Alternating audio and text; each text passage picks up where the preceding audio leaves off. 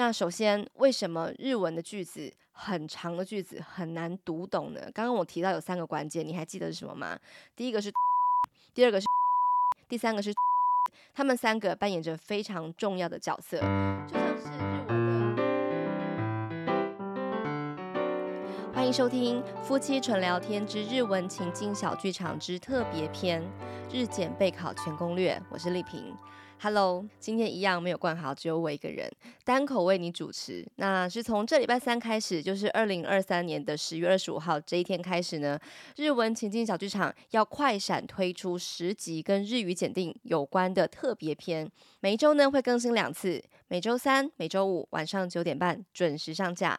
如果你想要知道准备日语检定高分过关的方法，不要忘记订阅起来，准时收听喽。好，那关于为什么我一个人主持呢？就是详情你可以听一下上一集哈。好，那说到这个特别篇呢，第一集的时候，就是我有把第一集做好了，然后已经上架了，是在后台的时候，我就有开给冠豪听，然后就有问他感觉怎么样。我先讲一下，就是我这个节目啊，就是从大概七八月就是重新更新之后，都是我自己剪的嘛，因为就是他工作很忙，然后我想说我自己就是这样一直靠他也不是办法，所以我现在都自己剪自己录这样。那当然以前那个上架、写文章啊。其实反正就是我在做的这样，所以现在就是一条龙都是我自己在执行这样，我觉得这样还不错啦，就是我可以自己控制我什么时候要做这个事情，这样就可以不用跟他配合这样。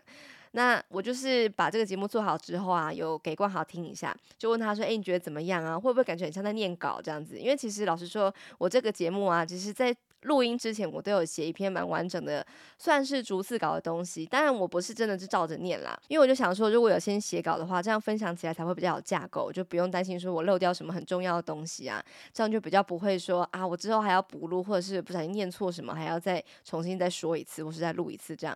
所以就是我就有写稿，然后就是算是看着稿子，就是录了我上一集节目，然后把它做好之后，我就有给冠豪听啊，问他怎么样嘛。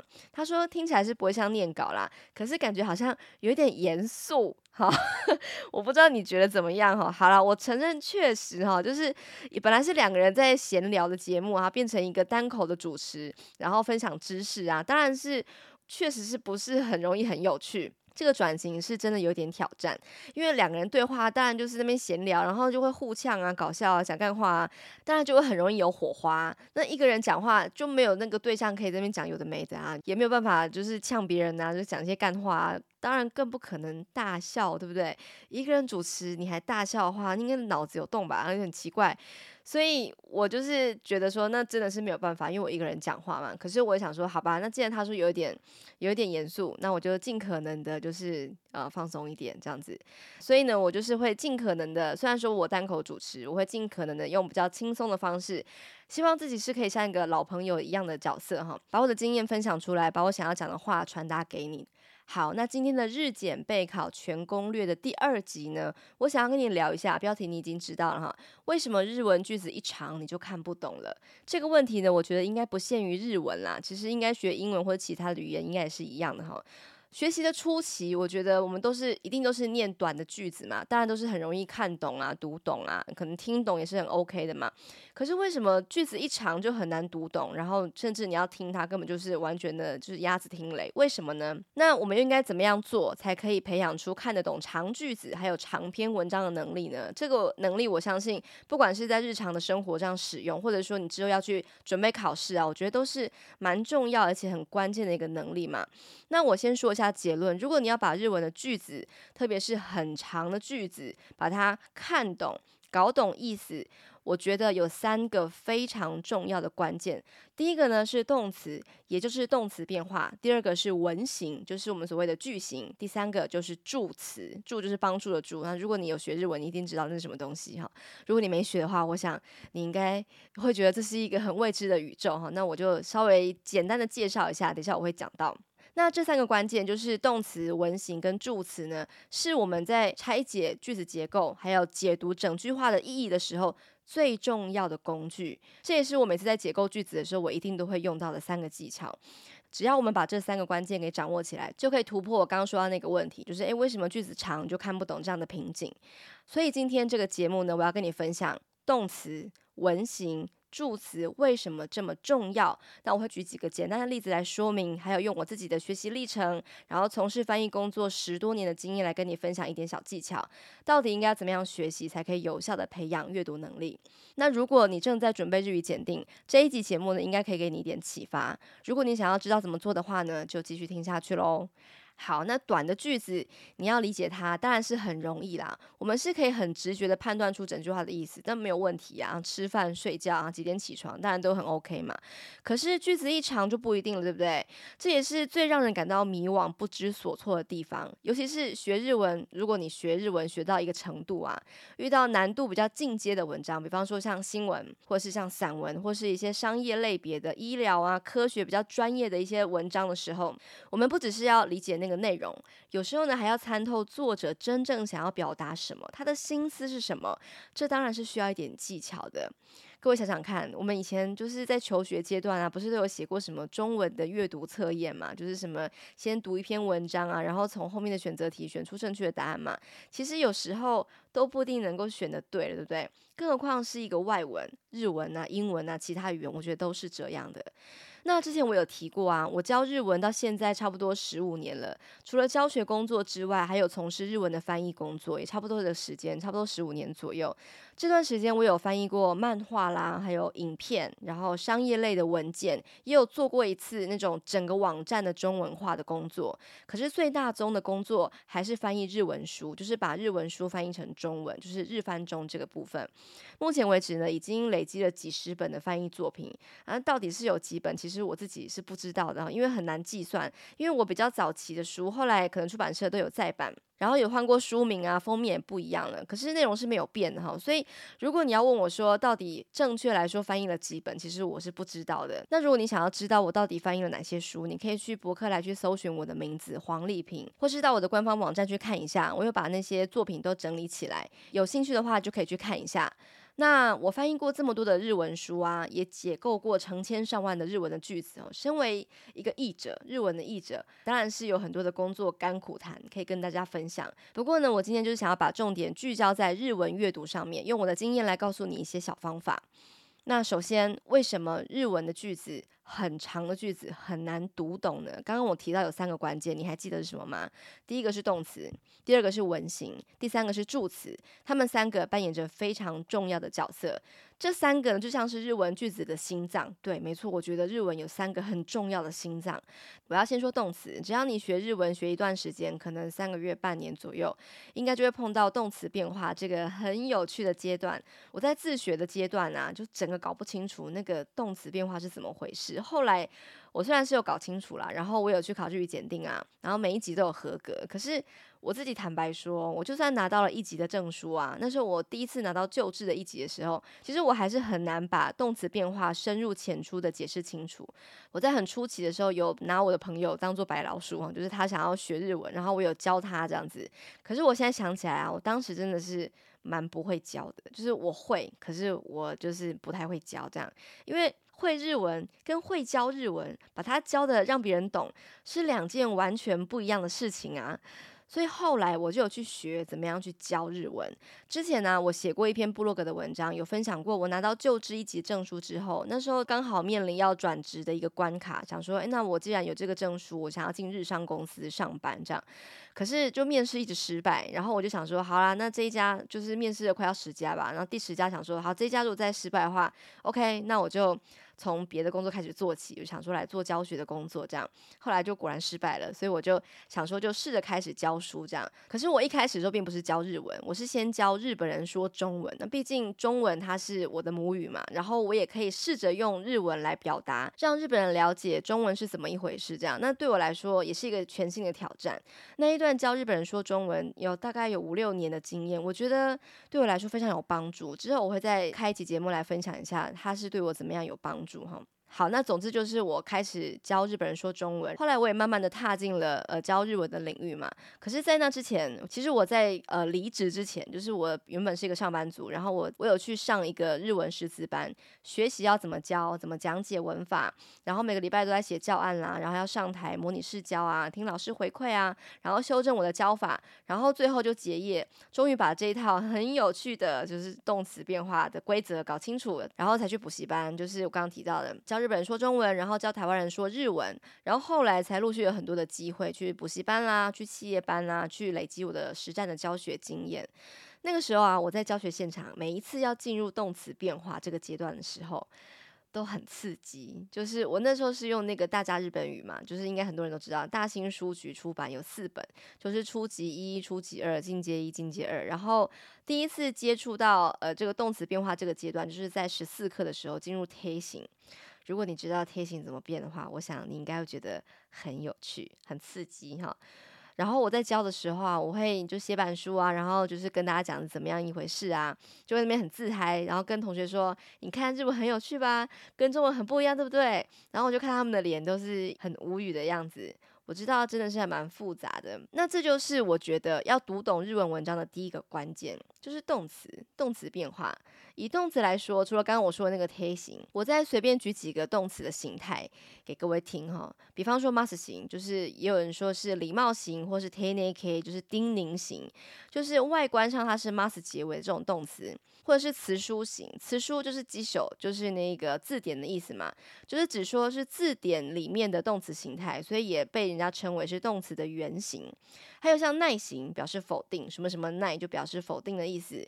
命令型表示命令，禁止型表示禁止，可能型表示可能，表示能力。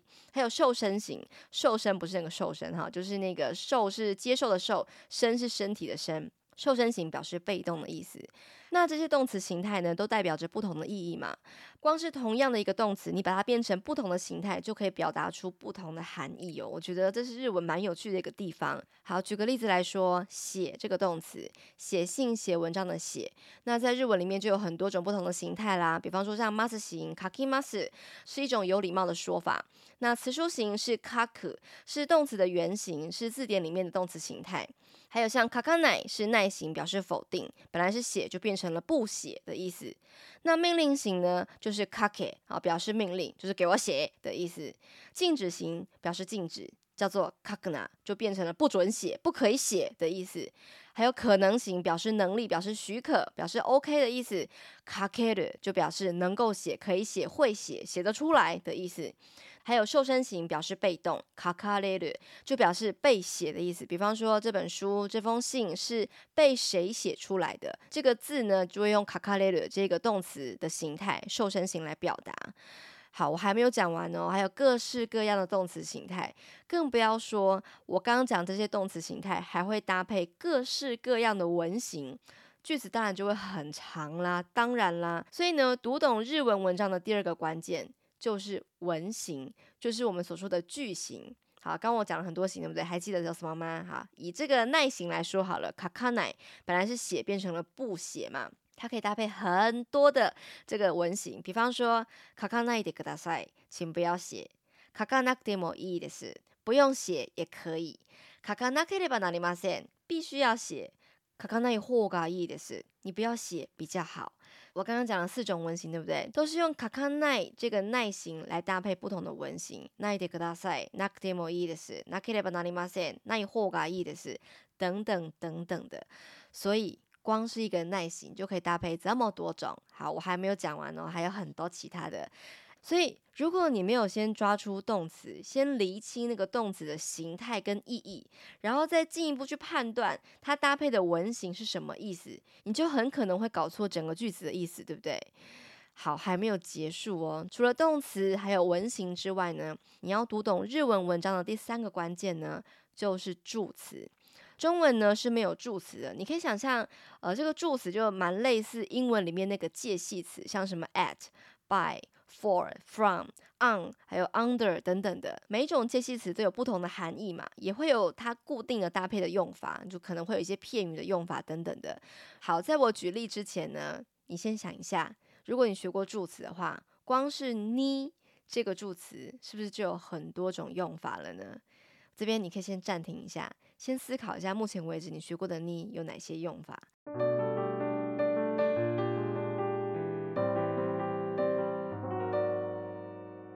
我举几个常见的用法跟各位分享一下，它可以表示动作的发生时间点，比方说六时に起きます。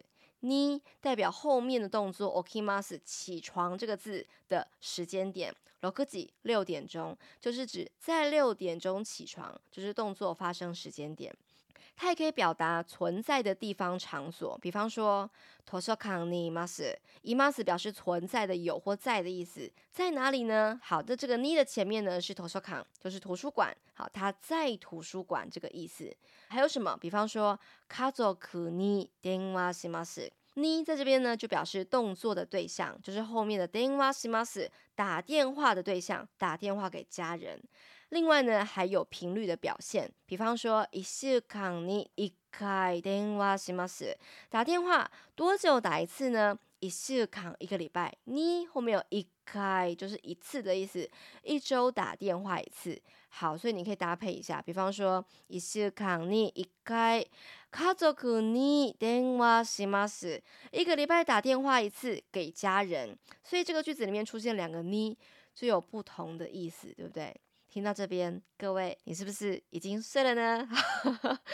如果你还没有睡着的话呢，没有错，这就是为什么日文句子很容易变得越来越长的原因。句子这么长，如果你又没办法正确去拆解它们，当然你就会觉得很复杂，当然就很难看懂啦。好啦，那不管这些有的没的，你有没有学过啦？你有没有接触过？我不知道你觉得这个部分是很有趣呢，还是觉得很烦呢？会不会想说日本人到底想怎样？干嘛要这样搞死全世界的外国人呢？我先说一下我的想法哈，确实啦，我也觉得蛮烦的。可是其实我觉得这些分类啊、意义啊、用法。与其说是规则，就是你要去依循的规则，很烦人的规则，不如说呢，那些是已经被专业的教学者归纳出来的一套方法论，可以去帮助外国的学习者去依循、去套用，然后循序渐进的去学会怎么样去应用它们。一开始接触的时候，包括我自己也是这样，可能会觉得很繁琐，也会觉得很冲击，可能会觉得怎么跟自己的母语差这么多。那我自己在教学现场呢，也确实看过有无数的学生很迷惘的表情。可是根据我的经验，其实只要用对方法去学习，是一定学得会的。而且你熟悉之后，你会不知不觉的内化在心里面。当你看到那些动词的时候，其实你已经练就，不用特别去判断那是什么形、什么文型、是什么助词，这是什么意思。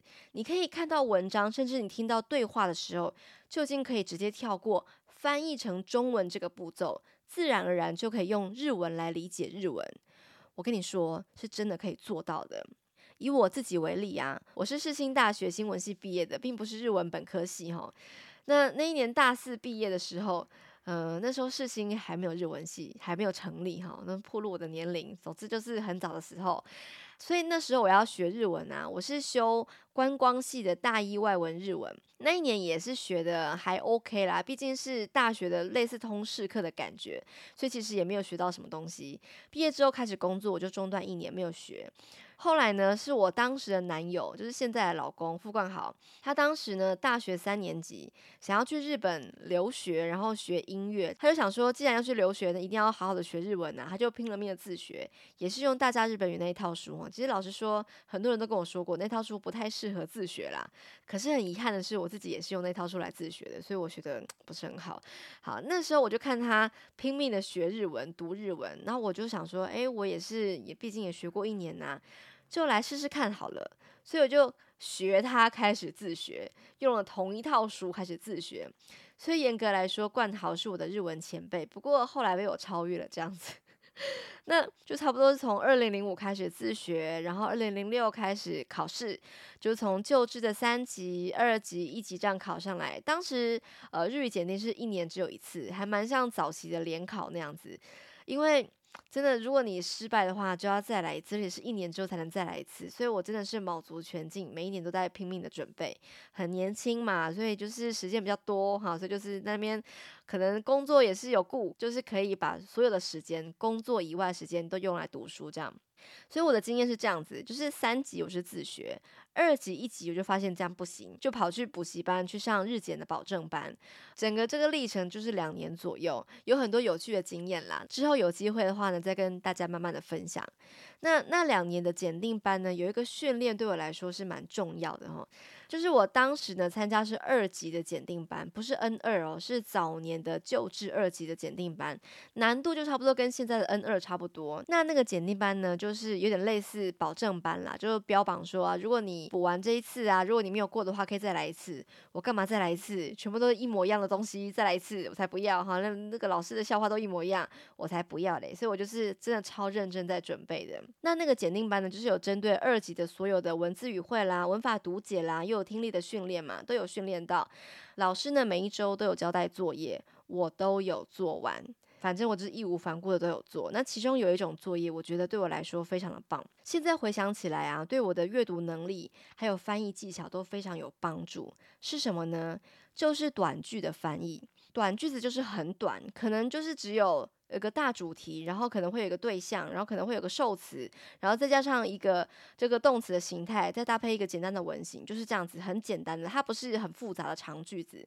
所以你可以从这个短句子，可以很单纯的找到单字、助词、动词变化，所以你可以相对快速的去解构这个短句里面有什么东西。比方说这个单字的意思啦，这个动词是什么形态啦，那这个动词搭配的文型又怎么样呢？哈之类的。每个礼拜呢，老师都有发这样的作业给我们。我觉得我应该算是少数有把它全部做完的学生之一吧。就是那每一次的作业都是几十个短句，就把它的日文翻译成中文这样子。现在想起来呢，应该是那一段时间帮我扎稳了很深的基础。当时我记得老师也是有称赞我说我翻得还不错，这样，所以我就从那个时候慢慢开始建立起信心，哎，我好像是呃蛮适合就是做翻译这条路，也许吧，哈，那个时候我就是有这样的感觉，这样。嗨，这是中场广告，我是丽萍。学日文的时候，你是不是觉得动词变化超复杂，助词有够讨厌，重点是文法背了一大堆，想用的时候却脑袋打结，什么也说不出来呢？跟你说，同样身为外国人的我，完全可以理解你的感受。我从事日文教学工作将近十五年了，帮助过许多学生打稳日文基础，考取检定证书。可是你知道吗？其实我并不是日文本科系毕业，也没有在日本留学或是工作的经验。大学毕业之后的三个正职工作，跟日文完全无关。从五十音到取得 N1 证书，我的整段学习历程都是在台湾完成的。在那个网络学习资源还没有现在这么普及的年代，当然我也经历过一大段寂寞的自学时光。没有去日本留学，虽然有一点遗憾，但也正是因为这样，我亲身经历过自学的乐趣和困难。也深深了解台湾人在学日文的时候常见的错误跟迷思。如果你正在学日文，对于基础文法总是迷迷糊糊，对于动词变化老是搞不清楚，不知道该怎么样高分通过检定，或是单纯有学日文相关的困扰，任何问题都欢迎你跟我预约三十分钟的免费一对一线上咨询，让我帮助你突破学习的难关。预约链接我放在节目说明栏，欢迎填写预约。那我们就线上见喽。所以呢，这就是我想要跟你分享的解决方案。如果你在学日文的时候，你总是觉得句子很长，你就看不懂的话，这边我给你三个练功的步骤。第一个步骤就是你要用动词还有助词去拆解句子。第二个步骤就是你要去判读那个动词的形态，搭配什么文型，助词分别代表什么意思。接下来第三个步骤，你要整句翻译成中文，不管你是要自己想，或者是你要直接写出来都可以。你要确认它是不是合理的，是顺畅的。这三个步骤好好的做，好好的练，就可以帮助你把这个阅读的能力，特别是长篇文章的阅读能力建立起来。如果说长的句子对现在你来说有点难的话呢，平常你就可以从短的句子，就是我刚刚提到那样子的方法，先开始练习翻译。呃，我建议你呢，不是大概看懂就可以了，你还要用自己的母语，就是用中文来表达出来。如果可以有个老师来帮你检查是更好的。那如果你是自学，没有老师帮你批改的话，你可以用 ChatGPT 来帮你改。这对我来说是一个很棒的方法。那如果呢，你想要知道怎么用 ChatGPT 来帮助自己学日文的话呢，欢迎留言跟我讲哦。有机会的话呢，我再找时间录节目跟大家分享一下。好，所以我再说一次刚刚那个步骤。第一个步骤，找到句子里面的动词、助词，拆解句子，把句子分割成小小的碎片。第二个步骤就是判读动词的形态，它套用了什么文型，还有使用的助词分别代表什么意思。第三个步骤呢，就是把上面这些碎片一一的组装起来，用中文，用你的母语写成一段顺畅的、可以理解的文字。最后的这第三个步骤啊，听起来好像蛮多余的，可其实呢，我觉得这是最不容易，也是最重要的一个步骤哦。以我自己的翻译工作经验来说啊，看得懂日文跟你要把它翻译成正确又流畅的中文是完全两回事。当然，我并不是说大家要变成一个翻译专家。可是，如果你可以尝试用自己的母语，就是用中文，好好的把它表达出来，我觉得这是一个很棒的累积。当然啦，除了这三个步骤之外呢，还是要搭配大量的阅读。你要涉猎各式各样不同的类型的文章，长期下来呢，对于你阅读的能力啦、解构句子的能力啦，还有表达能力，一定都是会很有帮助的。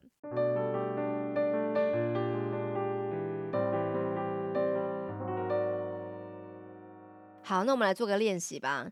等一下呢，我会讲一句日文，你可以先听听看，是不是能够听懂这个句子。如果你听不懂没有关系，你直接看这个节目下方说明栏就可以看到这个句子，试着去拆解，然后判断它的动词形态，还有搭配的文型，然后呢把它翻译成中文试试看。好，这句话呢是一个很有名的日剧，二零零九年播的，叫做《仁医》，或是翻译成《忍者侠医》这部日剧，常常出现的一句话。神様は乗り越えられる试练しか与えない。神様は乗り越えられる试练しか与えない。现在呢，我想要请你按下暂停键，试着把这句话翻译成中文。完成之后呢，再继续听，听听看我是怎么样拆解这个句子的。好了吗？翻译好了吗？好，这句话的意思呢，是神只会给我们能够跨越的试炼。 神只会给我们能够跨越的试炼，我超喜欢这句话的。好，那我会怎么样拆解这个句子呢？首先，我会先找一下，呃，这个句子的助词的位置，还有它有哪些动词嘛？那这个句子的助词呢，就是神様は这个哇，表示这个句子的大主题，所以这个句子的主题就是神様神这个字。然后呢，他做了什么事情呢？他做了一件事情，叫做什么什么しか与えない。好，什么什么しか与えない，表示有特别限定的意思。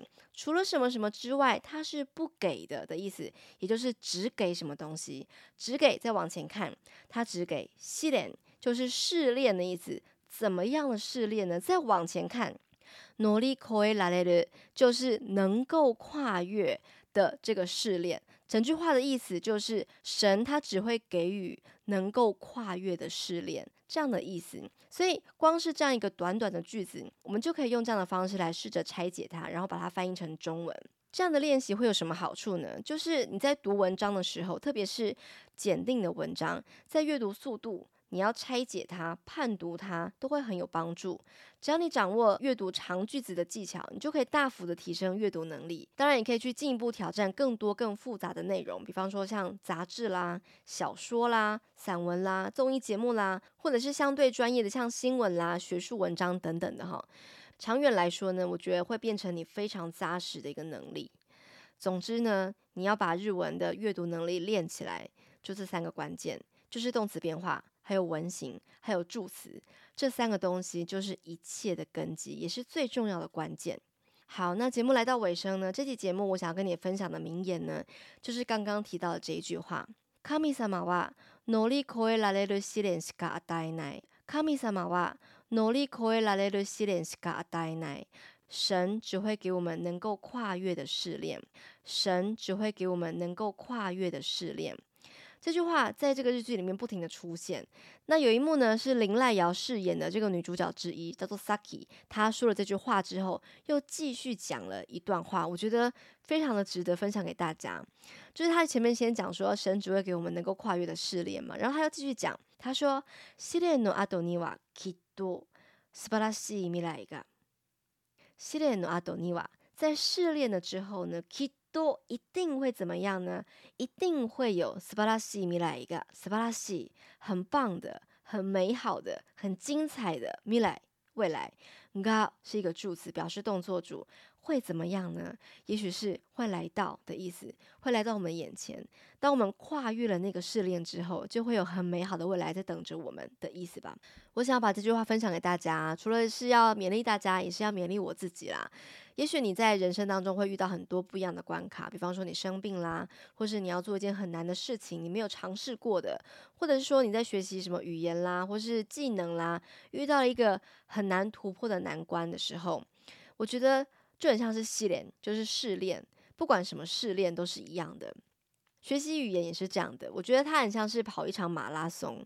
这一路上呢，可能会有个教练带领你，就像是一个日文老师，他会带领你；可能会有像一个跑友，就是你的学习伙伴去陪伴你。可是说到底呢，这终究会是一场你要跟自己一起跑的一个比赛。在这个赛道上面努力啊，我们永远都不是为了要超越任何人，而是要成就更好的自己。这一路上可能会有人陪着你跑，有时候你可能会变成一个人跑，然后又会有人加入你的行列，或者是说你会遇到新的教练，开始带着你修正姿势啦，给你更好的建议啦。那整个过程呢，你一定会遇到很多不一样的状况，比方说你要在大太阳底下跑啊，或者是你要穿越刺骨的寒风啦，或者说像现在最近天气变得比较凉爽一些了，秋高气爽的，跑起来舒服又畅快，什么状况都是有可能的。可是。不管你是要一路奔驰到终点，或是你要跑跑停停、走走跑跑，中间你可能会停下来稍微休息一下啦，吃东西、上厕所之类的。可是呢，我觉得只要方向正确，你一定可以到达自己想要去的地方。既然都一定会到终点，就算这个过程有一点辛苦，可是我觉得在辛苦当中，请你一定要找到属于自己的快乐。这也是我一直在强调的。除了课本上面的单字、文法、文型，然后，就是各种各样的助词什么什么的，我也一直都很鼓励大家，课本是很重要，没有错。可是你不要忘记要放轻松，去看看沿途的风景，去找到自己的快乐，做自己想做的事，你喜欢的事，慢慢来才会比较快。你要慢慢的去享受其中，你才会进步的比较快。很吊诡的一个说法，可是是真的。现在卡关。不代表你会永远卡关，因为神只会给我们能够跨越的试炼。总之，只要你找对方法，你就一定学得会。我会这么笃定这样说，就是因为我自己就是这样子走过来的。我也亲眼见证过很多的学生、很多的朋友，他们学日文也是这样走过来的。不管你是自学，你是去补习班学，你是上网学，你看各式各样的资料学，都是一样的。只要你在突破了关卡之后，素晴らしい未来が一定会来的，美好的未来一定会到来，所以相信你一定也可以做得到。好啦，今天分享就到这边，希望可以带给你一点帮助。很期待你来留言或是私讯给我，告诉我你有什么想法，或者是说有任何问题，都欢迎来跟我聊一聊喽。那下一集节目呢，我要跟你分享的是日检拿高分的人，学得很好的人都是怎么学的。 如果你想要知道日文学得好，考试考得高分的关键方法是什么的话，就请你持续锁定日文情境小剧场之特别篇日检备考全攻略。那我们下期节目见喽，拜拜。Hello，希望你喜欢今天的节目。每一集日文情境小剧场都有一篇专属的文法解析好读版文章，里面有我亲自整理的精选单字、经典台词，还有相关的文法解析。在文章最下方加入我的 LINE 官方账号“日文情境小学堂”，你还可以免费领取我制作的日文动词分类懒人包。想要一次搞懂日文的动词分类是怎么一回事吗？请点击节目下方资讯栏的链接哦。如果你喜欢日文情境小剧场，欢迎你按下订阅，把这个节目分享给亲朋好友，也别忘了在 Apple Podcast 留言，给我们五星好评，告诉我们你喜欢哪一集节目。你的支持鼓励是我们制作更多好节目的最大动力。那我们就下集节目见喽，拜拜。